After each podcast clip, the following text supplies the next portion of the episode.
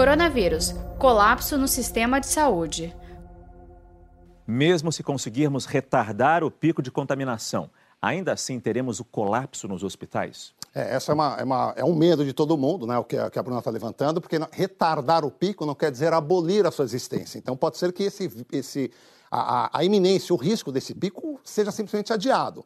É por isso que a gente tem que fazer o, o, o isolamento social agora e, eventualmente, se eventualmente for, se liberado o isolamento, talvez ele precise voltar a ser feito. Então a gente não estará livre.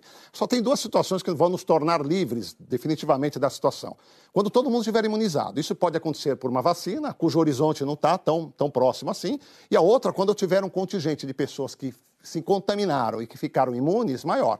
A ideia é que não, que não fiquem todos ao mesmo tempo, porque aí sim isso vai colapsar a assistência médica. Saiba mais em g1.com.br barra coronavírus.